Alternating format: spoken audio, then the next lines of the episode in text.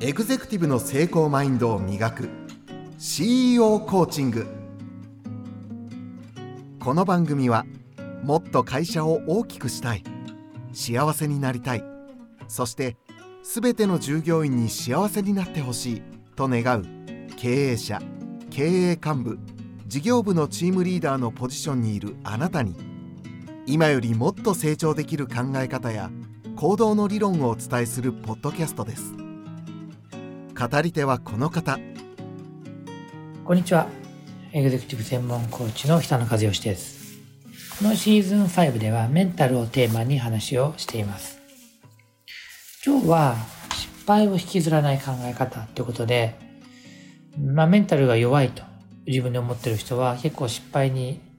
引き引きずってしまってまあなんだろうな、くよくよしちゃうっていうのがあるんでしょうかね。で、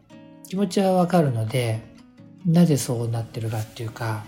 どうしたらいいかって話もしたいと思いますけれども、毎週聞いてくださってる方は、その、このところお話ししている、そのメンタルの強さ弱さって何かっていうと、結局、そのうまくいかないものっていうね、人生とか物事って思い通りいかないものっていうことに対する理解の深さとか、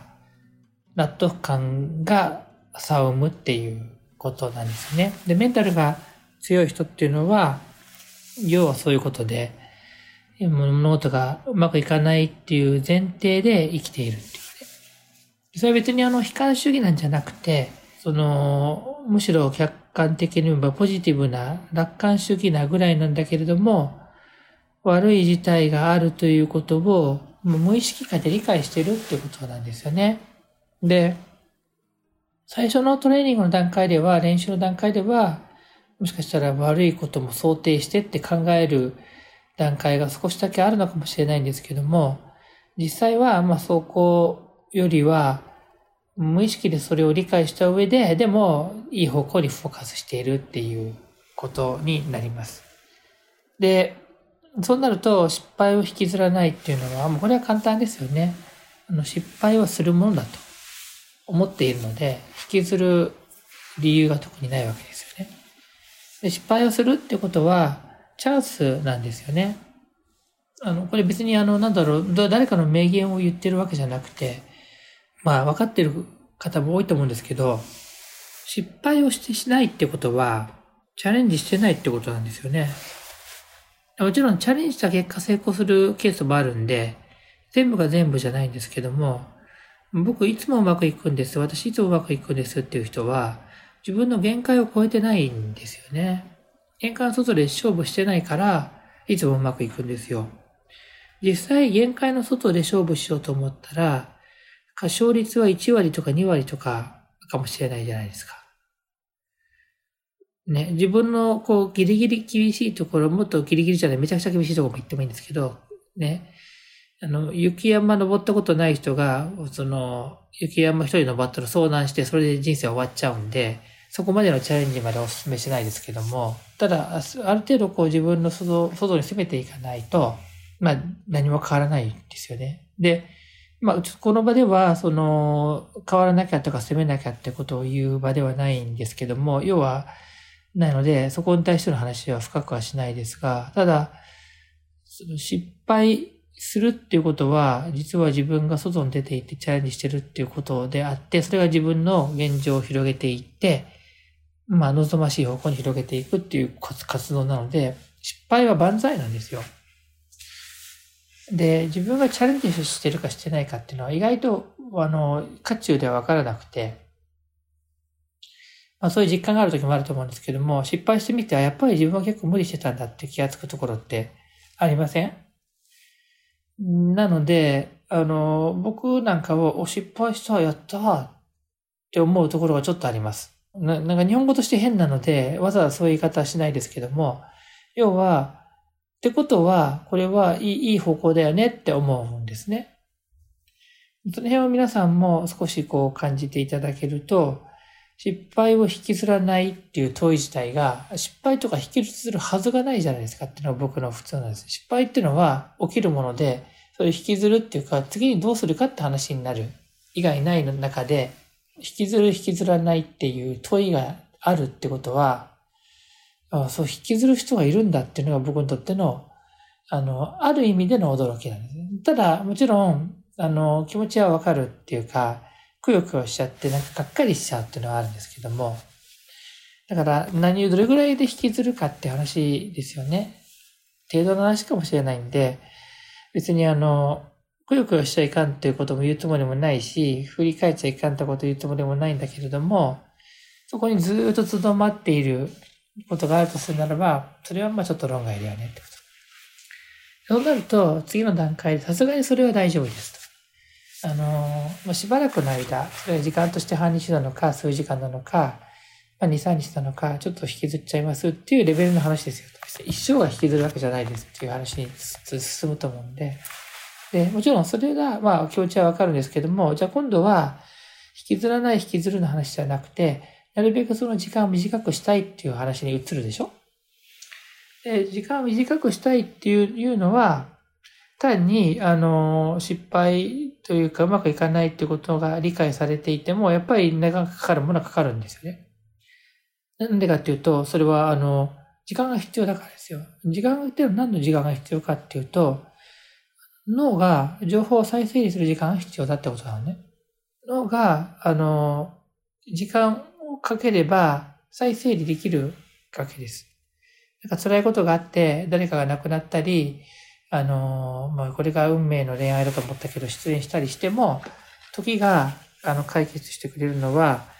それはやっぱり脳がそのあった情報を再再度整理し直して、自分にとって、まあ、ある意味、都合よくというか、自分がこれから生きていきやすくなるように理解を解釈を変えてくれるからね。できる能力を持っている。それにかかる時間がある程度あるってことなんですね。忙しくしてる間に忘れちゃうっていうのは、忙しくしてる間にその再整理する機能が起こっていて、知らないうちに終わってたってだけなんですよ。その再生を促進することができるかって言ったら、うん、一定の時間はかかります。で、外から働きかけて促進する。つまり、何か失敗した後に、その引きずる時間を短くするための方法は単純です。これは前も話してるからわかると思うけど、自分のゴール、目標の方に目を向けるってことなんですね。で、目標やゴールに目を向けると、強く向ければ向けるほど、その脳内の再整理が進むので、過去のことになっていきます。で、それを、あの、強く意識することによって、具体的にこういう行動をやろうとか、こういうふうに次は改善しようって考えているときにはもう引きずっていないんで、終わっちゃいましたね。話はこれぐらいです。だから、まあ何度もお話ししてるからわかると思うんですけども、まあ今日、今日から聞いた人もいるから、メンタルっていうのは、その強い弱いはおそらく、そのマイナス、世の中生きてるといいことばかりじゃなくて、辛いこと、つまんないこともあるよねっていう理解の深さがあればあるほどメンタルが強くなる。ね、現在風に言えばレジリエンシーって言ってね、そのレジリエンスっていうのはなんかな、耐久性とかね、まあ柔軟性も含んだ概念かな。でも主に耐久性みたいな言葉なんですけども、そのレジリエンシーがあると、レジリエントであるっていう概念を備えた強さになるんだってことなんですけど、でそうは言っても、あの、ドカーンと傷ついたり落ち込んだりしたことに対しては、一定の時間が、あの、必要です。で、時間は、その人の、そこにかけてきた思いとか使ってきた時間とか、そういうものの、によって左右されるので、長い、あの、時間を要することもある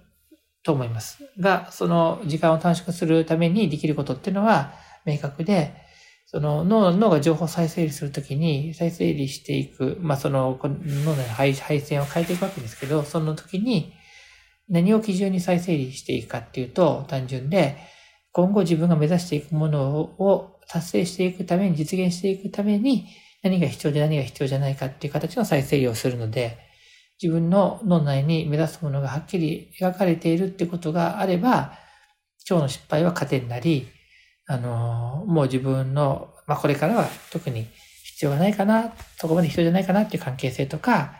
ものに対する割り切りっていうのは自然に起きてくるっていうことなんですね。まあそんな感じです。なので、もう皆さん大丈夫ですね。メンタル、どうやって強くなるか分かってきたと思うので、実際に、これからはね、メンタルを強くして何をするかっていう方に意識を変えていっていただいてもいいのかなと思います。今日はそんなとこですね。はい。ポッドキャストですね。これ、あの、登録していただくと、登録、番組登録していただくと、定期的にアップデートが来て、あの、配信されましたよと教えてくれるので、ぜひ登録してもらいたいなと思うのが一つと、あと、まあ、ノートですね。ノートっていうプラットフォームで、過去にこのポッドキャストの中でお話をした内容を、話し言葉を少し丸めて、でも綺麗な文章にしてですね、アップしていますので、そちらの方もぜひご覧ください。で、それご覧いただいたらそちらもあの登録をするとですね、あの更新されましたって連絡が来ると思うので、そういう形でいつも情報が届くようにしていただくと、あの、いいかなと思いますね。それから、いつもお話しますが番組への質問とか問い合わせ、それから感想ですね。は、このポッドキャストの方の概要欄にお便りフォームがあるんで、そちらの方に書いていただけると嬉しいです。皆さんが話していただいた内容を、書いていただいた内容をもう考慮して反映した内容をお話ししていきたいと思います。それでは今日はここまでとなります。また次回お会いしましょう。久野和義でした。ありがとうございます。